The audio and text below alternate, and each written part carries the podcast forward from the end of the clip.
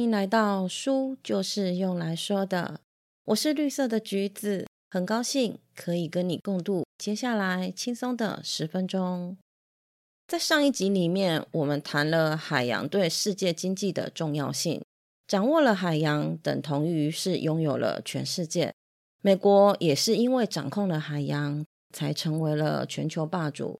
那跟美国的富裕相比，全世界最穷的地方是哪里呢？今天就让我们来一起聊一聊这个关于全世界最穷的地方。全世界最贫穷的地方在哪里？答案毫无悬念，就是非洲大陆。非洲大陆十分宽广，面积占地球上所有陆地的两成，人口约有十三亿，拥有石油和天然气等天然资源，加上还有钻石可以开采。这样的一个国家，听起来就算不能够跟沙地阿拉伯一样富得流油，但也不可能是全球最穷的啊。对于非洲的穷困，大多数的人先会想到的应该是气候的问题。非洲有着世界上最大的撒哈拉沙漠，因为严酷的自然环境让非洲变得贫穷，这是事实，没有错。想和撒哈拉沙漠共存真的十分困难。但是撒哈拉沙漠占非洲大陆不到三分之一的面积，就如我们前面所讲的。非洲的面积广大，所以拥有不同的气候。有些地方不仅拥有青山绿水，气候都还比台湾凉爽呢。所以适合人类居住的地方也有很多，像肯雅就是气候宜人的观光胜地，还有开普敦跟约翰尼斯堡等等。所以自然环境并不是让非洲大陆贫穷的唯一原因。照理说，拥有丰富天然资源的地方是可以靠出口这些天然资源赚取外汇的，再用这些钱来设立学校、培养人才、帮助企业取得新技术，以改善国家经济。非洲有没有这么做呢？答案是只做了一半。非洲挖掘天然资源所获得的巨额资金，被许多非洲的政治人物占为己有。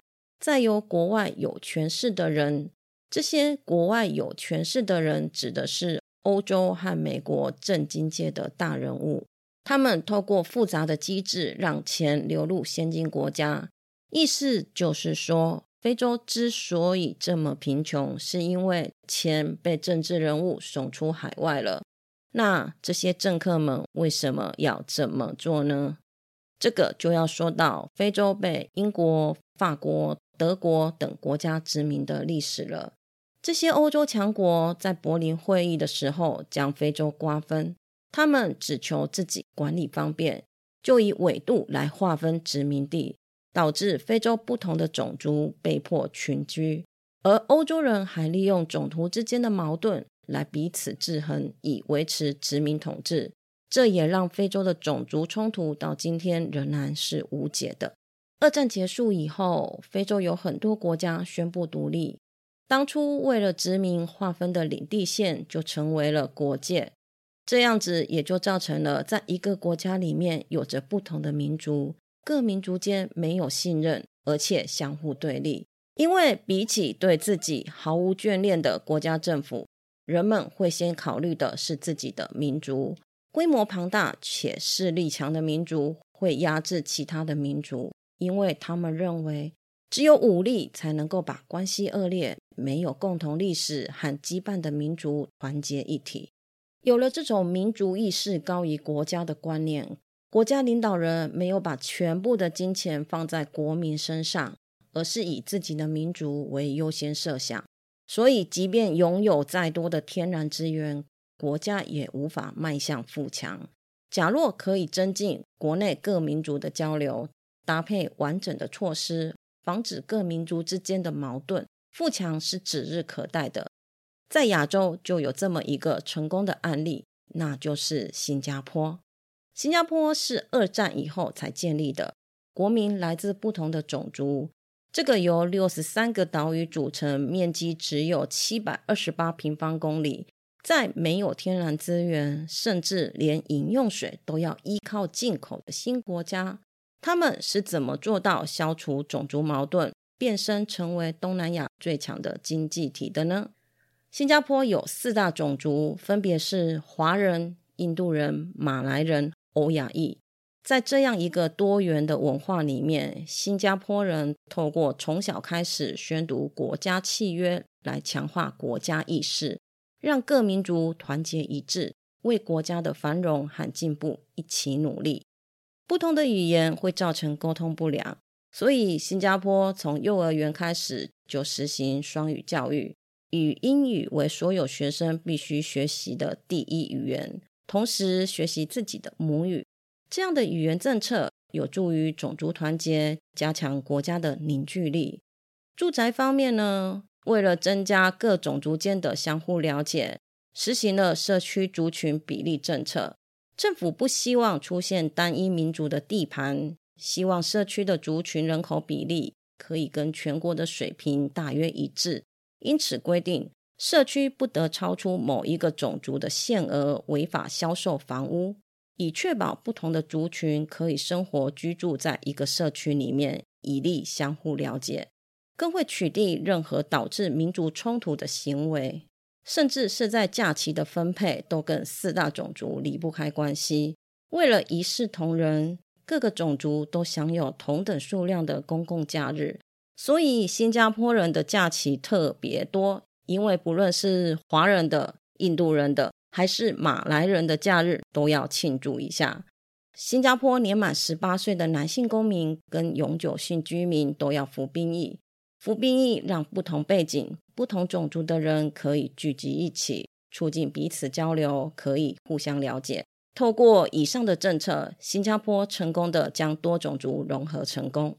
在国民认同了自己是新加坡人后，就可以专心的搞经济了。虽然新加坡没有天然资源，但位于马六甲海峡的咽喉地带，这个优越的地理位置让它成为了这个海峡中最重要的中转站，成为了亚太地区最大的转运及货柜港口，赚取了巨额的财富。新加坡取消了三百多种关税，大力的引进外资，在土地和税收方面给予最大的优惠。这种种的措施让新加坡在一夜之间成为了全球的投资天堂。透过跟跨国公司的合作，引进新技术，提高科学研究跟生产力，更让新加坡成为了亚洲金融中心。当然，新加坡的成功跟新加坡之父李光耀是分不开的。李光耀用铁腕、务实和卓越的领导力。在短短的几十年内，充分的把握天时地利人和，将新加坡从第三世界变成了第一世界。回过头，我们来看看非洲大陆。虽然现在的非洲大陆很穷困，不代表未来他们没有希望。如果非洲内部可以培养出超越种族、认同自己是一国国民的意识，彼此互相合作，那么比起在乎自己的钱包。更关心国民和国家未来的领导人也会变多，就可以把贩售自然资源的钱用在国内，国家就会有所发展的。最后来说一说这本书给我的感想，我觉得有可能因为作者是日本人的原因吧，书中有一些描述跟我所认知的其实不太一样。不过想一想，这应该也是正常的，毕竟来自不同的民族。就会有着不同的历史所造成的恩怨情仇，而这些恩怨情仇或多或少都会影响着每一个人吧。我都还记得我上小学的时候，“反攻大陆，解救大陆同胞”这些口号呢，而这些口号也真的影响了我很久很久，一直到大陆开放改革，我才慢慢的改观了。